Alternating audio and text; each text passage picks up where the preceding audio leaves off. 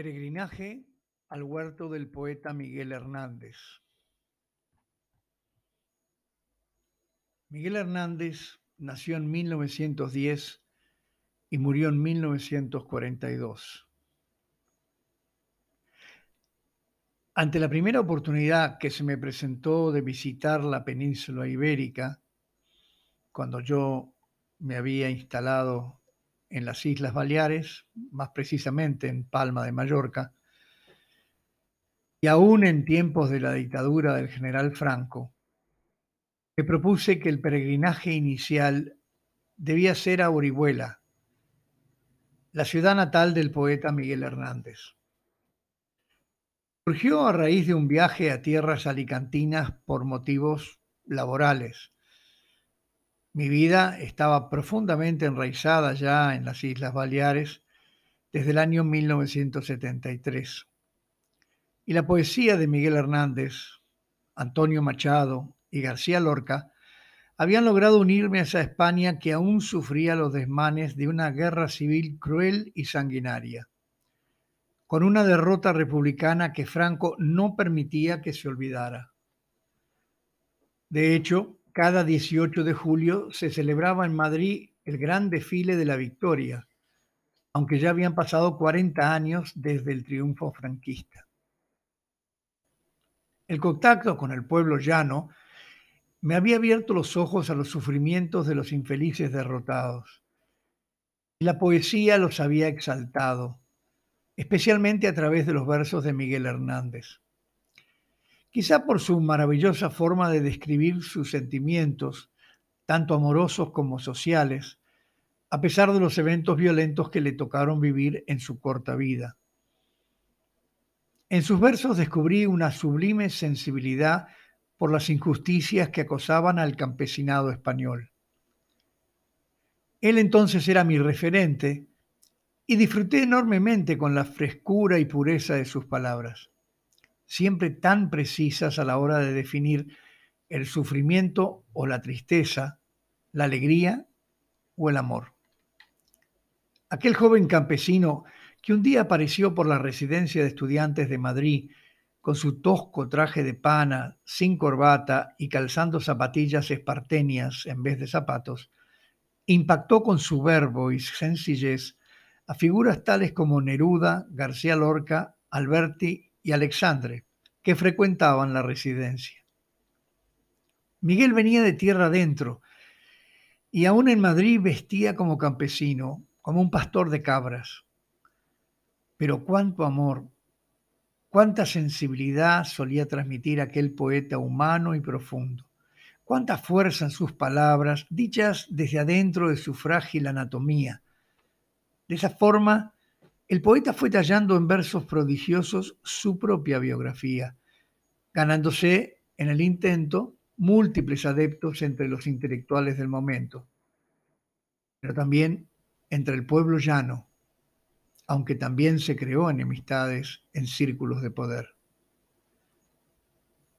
La proximidad de Orihuela con el aeropuerto de Alicante hizo mi decisión mucho más fácil Acercarme hasta allí era algo irresistible, un impulso que no podía ignorar, una oportunidad que no podía dejar pasar por alto. Era un sueño largamente acariciado que por fin se hacía realidad. Había oído tantas veces el disco de Serrat y leído tantas obras de Miguel Hernández que casi podía imaginarme cómo sería ese mundo rural en el cual se había formado. Aunque encontrar en las librerías españolas en esos años de la censura franquista libros suyos no era tarea fácil. No se permitía la publicación de según qué poemas, debido a que el nombre de Hernández era aún sinónimo de autor rojo y por lo tanto poco aconsejable para las masas. Llegué temprano a Orihuela, una tibia y soleada mañana de 1974. Estacioné en la plaza principal y eufórico pedí instrucciones para llegar hasta la casa del poeta más famoso de la ciudad. Para mi sorpresa, la gente me miraba con cara extrañada y fingía no saber dónde quedaba. Incluso rehusaban mantener una conversación prolongada conmigo. Este temor o desinterés inesperado me cayó de sopetón. Hasta entonces no sabía cuán profundas eran las cicatrices dejadas por la Guerra Civil Española, a pesar de los famosos 40 años de la paz de Franco. En Mallorca todo había sido asimilado más rápidamente, quizá por la influencia de tanto turista extranjero que visitaba sus costas. Pero aquí, en la península ibérica, en la España profunda, las heridas parecían estar aún abiertas y supurantes, especialmente en los pueblos de provincia. Finalmente, un vendedor de periódicos se me acercó e inquirió intrigado sobre lo que necesitaba. Le expliqué mi deseo de visitar la calle, la casa y, si era posible, el huerto de Miguel Hernández. Entonces él me miró fijo y seguramente al detectar mi acento rioplatense, se sintió seguro y dijo en voz baja, aquí la gente no le va a decir nada. Unos no quieren reconocer a los poetas republicanos, les tienen rabia, casi odio, y otros sienten miedo a ser catalogados como comunistas. Pero han pasado tantos años, le respondí sorprendido. No importa.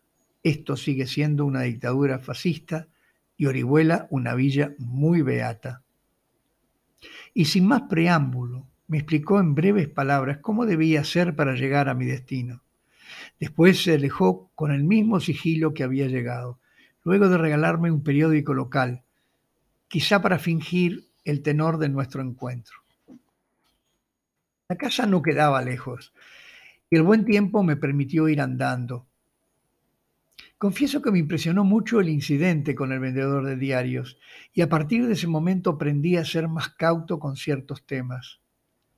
Las viviendas bajas, de fachadas blancas, bordeando calles angostas y adoquinadas, me fueron llevando por una leve pendiente hacia la calle de San Juan, con su arco de la Virgen del Remedio, trepando la cuesta hasta llegar a la calle de arriba, que así se llamaba, en busca del número 73. Caminando con paso ligero a, llegué a su casa, situada en una esquina, casi al final de la calle y en los límites de la ciudad. Allí descubrí que la transversal se topaba con una pendiente y una colina de grandes rocas coronadas de arbustos. Todo el costado izquierdo de la pequeña manzana estaba enmarcado por la pared exterior de la casa, y un muro de piedras que encerraba el huerto de los Hernández, el huerto de Miguel, el cual mencionó con pasión en varios de sus poemas, como por ejemplo, Y qué buena es la tierra de mi huerto. ¿Cuántas veces habrá vigilado sus cabras el poeta, viéndolas trepar por esos terrenos áridos y rocosos? pensé emocionado había por fin llegado a descubrir sus rincones más íntimos e inspiradores. Los orígenes del joven Miguel, cuando era simplemente un niño cabrero. Todo en él evoca vida, tierra, amor y muerte, me dije a mí mismo, y sus versos parecían sacados de las mismas entrañas. Desde que comenzara a escribir sus primeros poemas a los 16 años, pastoreando cabras por estos campos, hasta su trágico fin a los 31 años de edad, un 28 de marzo de 1942, en la enfermería de la cárcel de Alicante. Estar allí en medio de su mundo familiar me permitiría disfrutar más intensamente, si ello era posible, su obra poética. Y conociendo el entorno que le había inspirado, me ayudaría a desvelar sus secretos. Sin embargo, titubeé antes de golpear a la puerta de su casa algo me retenía, un temor o quizá una timidez que siempre me ha atenazado en los momentos importantes. Afectado por un supremo respeto al artista, me detuve ante la puerta por unos minutos que parecieron una eternidad. Por fortuna, a esa hora no había nadie más en la calle. El sol brillaba espléndido y hacía calor. Finalmente me hice de valor y toqué timbre. Me abrió una señora canosa y regordeta, muy simpática, que me sonreía mientras secaba sus manos en un delantal florido. Sin pensarlo dos veces, balbucié cuál era mi deseo. Conocer el interior de su casa, respirar el mismo aire, rozar sus muros y llegar hasta la higuera, husmeando el aroma de las flores y frutales, penetrando en aquel ambiente sencillo y humilde que para mí semejaba un santuario. La señora rápidamente aclaró que ella era la actual propietaria del inmueble, pero que no era pariente de los Hernández. Ellos la habían vendido hacía años. Sin embargo, al explicarle que venía desde Sudamérica y mi profunda admiración por el malogrado poeta, me permitió la entrada a su vivienda. Incluso paseamos por el huerto, que termina en unas grandes rocas y la colina colindante. Para mayor sorpresa, la amable señora tomó una piedra del tamaño de un puño que se hallaba incrustada en el tosco muro y me lo obsequió como recuerdo imborrable de lo que un día fue el refugio familiar de mi admirado Miguel Hernández.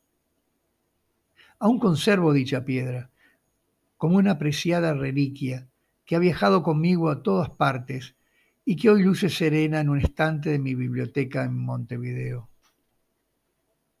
La siguiente escala aquel día fue el cementerio de Alicante, para visitar la tumba del poeta y depositar allí un simbólico clavel rojo. Al ser un día de semana, había poca gente en el Campo Santo y tuve gran dificultad para encontrar el nicho. Recorrí las largas hileras de tumbas buscando y leyendo nombres y más nombres hasta que por fin un anciano se me acercó y preguntó qué sucedía. Le dije el objeto de mi búsqueda, no sin cierto resquemor por la experiencia vivida esa misma mañana en Orihuela. Pero el viejecito me sonrió y tomándome de la mano me llevó hacia el fondo, a la izquierda del cementerio, en una zona de nichos donde en un segundo nivel encontré lo que tanto había buscado.